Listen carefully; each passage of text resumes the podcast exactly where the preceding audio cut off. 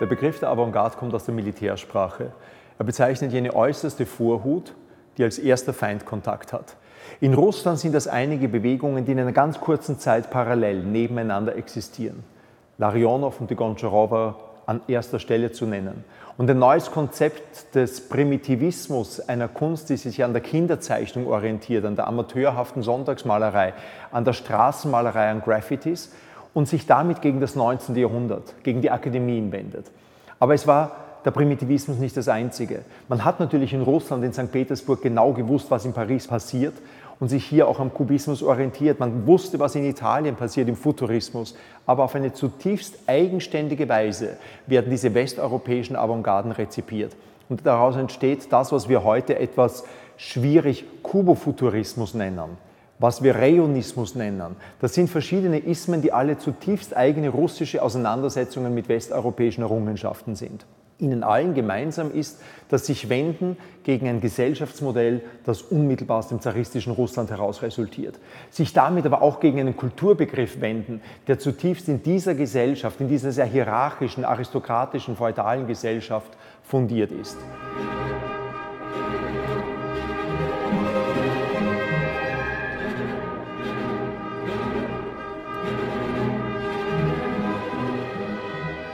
Bevor man die eigentliche Ausstellung mit ihren zehn Kapiteln durchschreitet, empfängt einen der erste Saal eigentlich mit einem Schock. Es sind hier vier Bilderpaare zusammengestellt, die Unverträgliches zu zeigen scheinen.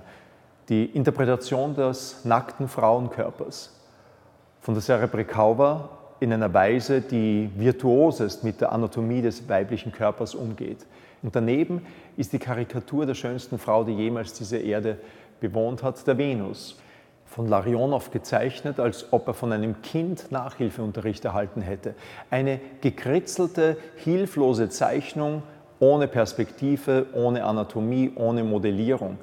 Das ist eine Kunst des Verlernens, die so radikal das Prinzip des Primitivismus zugunsten einer neuen Authentizität zeigt, die als Schock einen nicht mehr verlassen sollte. Beide Künstler sind im selben Jahr geboren. Die Werke entstehen im selben Jahr. Es zeigt die Gleichzeitigkeit des Ungleichzeitigen, die so charakteristisch ist für die russische Avantgarde.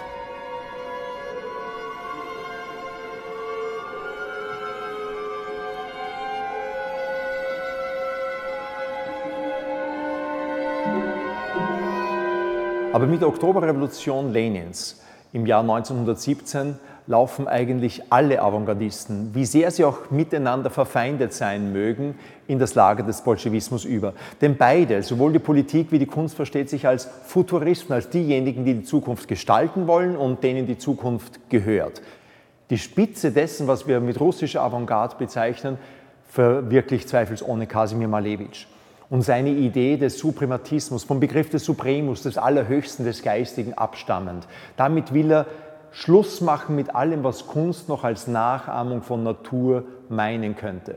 Hier wird wirklich ein Bild erfunden, ohne in irgendeinem Detail noch auf Realität zu referieren. Das legendäre rote Quadrat, das in dieser Ausstellung zu sehen ist von 1915, gibt es in der Natur nicht. Seine suprematistischen Gemälde haben kein Oben und kein Unten, kein Links und kein Rechts. Alle Teile schweben und dieses Schweben, diese Überwindung der Gravitationskraft teilt letzten Endes Malevich auch mit allen anderen großen russischen Avantgardisten.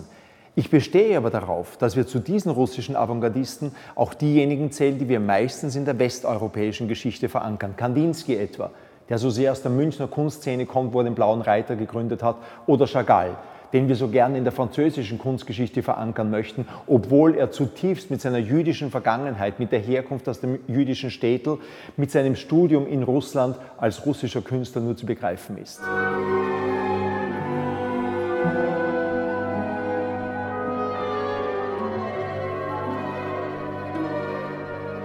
Das Problem ist, dass im Unterschied zu Paris, zu Berlin, Wien oder München die Breite der Gesellschaft, die auch konkurrierende Künstlergruppen, konkurrierende Stile und Kunstsysteme aufnehmen könnte, in Russland nun plötzlich fehlt.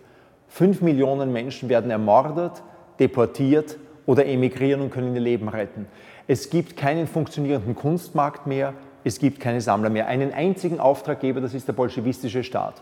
Und somit kommt es verschärfend zu dem an sich ästhetischen Konflikt zwischen verschiedenen Positionen, zwischen Chagall und Malevich, zwischen Rajenko und Kandinsky, kommt es auch noch zu einem Futterneid, letzten Endes zu einem Streit um die ganz wenigen Aufträge, die es überhaupt noch gibt, der geradezu tödlich verläuft.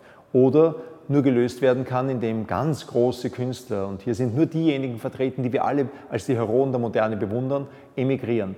Kandinsky geht ans Bauhaus, Chagall nach Paris, die Goncharova und Larionov nach Paris. Es bleibt am Ende nur mehr der Suprematismus und Konstruktivismus und der unterliegt Stalin und dem neuen Kunstverständnis.